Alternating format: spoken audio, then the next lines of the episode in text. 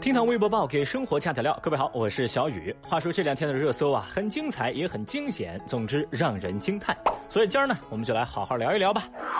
罗冠军事件反转。在上个周末，罗冠军性侵女生引爆微博舆论，在一众浪姐出道的热搜当中，那是杀出重围，成为全网关注的焦点。但是最终事件反转，搞得微博舆论场如今是一地鸡毛。那现在呢，我们就来简单回顾一下这场搅动舆论的性侵大戏。事情的最开始是由一条叫梁颖的女网友所发布的微博而开启。这位女网友在微博上发布长文控诉某银行前员工罗冠军在性侵她之后，强行确定了两人的恋爱关系。文中指出，罗冠军劣迹斑斑，不仅经常以谈生意为由与其他女性有染，甚至在大学时就曾强奸过其他的女生。爆料女生自称，为了曝光罗冠军这个禽兽，她还特意花了大价钱买了这条热搜，让更多人看到这条消息。来，我们再看恋爱强奸、蓄意谋害、PUA、出轨嫖娼。对于自媒体营销号来说，只要事件当中有上述关键词的一个，基本上就可以预定十万加了。而这位女网友梁颖在微博上对罗冠军的控诉，把上述词汇一个不落全给占满了。所以说，接下来会发生什么？手机边的各位也都猜到了吧？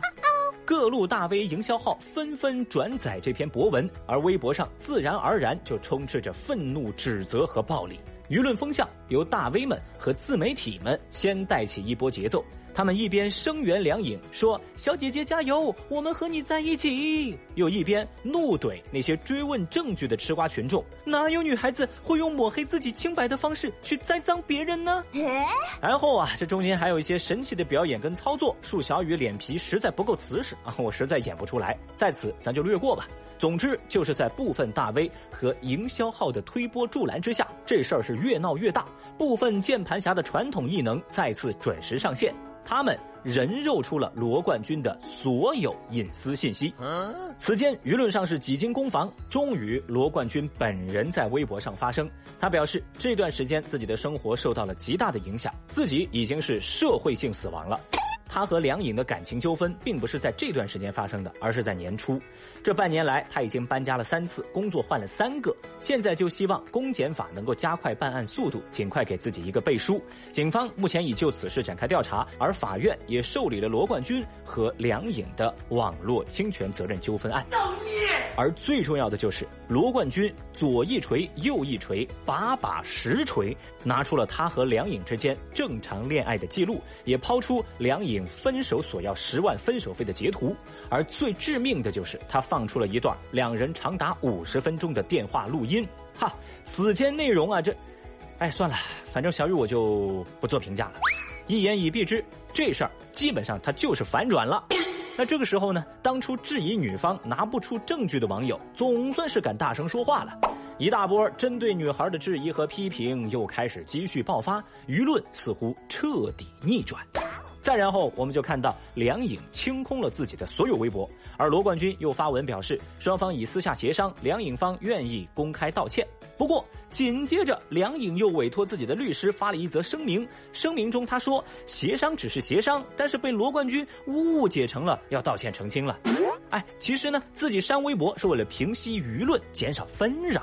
事实上，罗冠军并没有强奸自己，同时又向公众及罗冠军还有他的家人道歉。What？好了，事儿差不多说完了，这事情基本也比较明了了。也就是说，数亿网友大概率是被梁颖给忽悠了，人们的正义感和同理心被操纵，也被玩弄了。现在呢，绝大部分的微博网友都已经摒弃了之前的矛盾冲突，枪口一致对准了梁颖。你有什么可豪横？大家认为女方为了泄私愤编造出来的谎言，消耗了人们的善意、同情和信任，影响极其恶劣。这就像《狼来了》的故事一样，如果撒谎者真得不到任何惩罚，那么最后受害的将是那些真正受到伤害又需要求助的人。哇！哎呀，长叹一口气啊。事件呢，总算跟大家梳理完了，一场反转呢，也算是落幕了。但是小雨我发现呢，哪怕现在事实已经成为这样，但还是有人坚定不移的在支持着这个女孩。嗯，为什么呢？我猜哈，不是因为他们不相信证据，而是他们根本不在乎事情的真相。他们只是在宣泄情绪而已，他们只是想树立性别对立罢了。他们不过是为了关注，为了流量。为了挣钱，一百块钱都不给我。所以呢，最后的最后，小雨也有一些真心话想跟大家说一说。当真相变成了一种概念，而客观事实都不再重要的时候，我们真的要开始警惕。无论这个人是谁，无论是梁颖，无论是狗精，或是我们中的任何一个人，假如我被伤害了，我就有资格去玩弄舆论了吗？我就可以利用信息差去误导公众情绪了吗？在受到伤害之后，要做的。是依法维权，成年人做事情是要有担当的。那既然说到了担当啊，有个事儿不得不提，这件事情已经过去了四年，至今无人认领，这也拷问着肇事者的良心和担当。四年前，在四川遂宁，周先生的妻子推着不满一岁的女儿散步时，一个健身铁球从天而降，直接砸中了孩子。最终导致孩子抢救无效死亡。后来，经过警方调查和多方寻找，肇事者未果，周先生将整栋楼的住户起诉至法院。最近，法院判决整栋楼中除了家中确实无人居住的房屋之外，其余每个住户要补偿周先生三千块。周先生告诉记者，法院一审判决之后，由于处于上诉期，他目前还没有拿到补偿，而且已经有个别业主已经选择上诉了。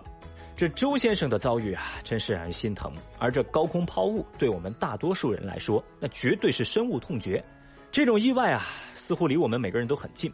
那到底该如何杜绝这样的情况发生呢？我们先来看啊，前段时间，安徽一名女子发泄情绪，先把电饭锅扔到楼道，然后又将其从十三楼扔下，最终被警方采取强制措施。我想，这就是释放的一种信号，这也是一种进步。而前两天，重庆九龙坡一个步行街又试用了高空抛物智能预警监测系统。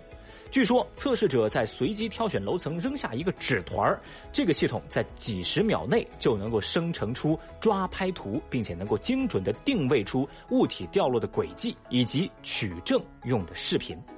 像这种手段呢，小雨我就强烈建议火速全国推广。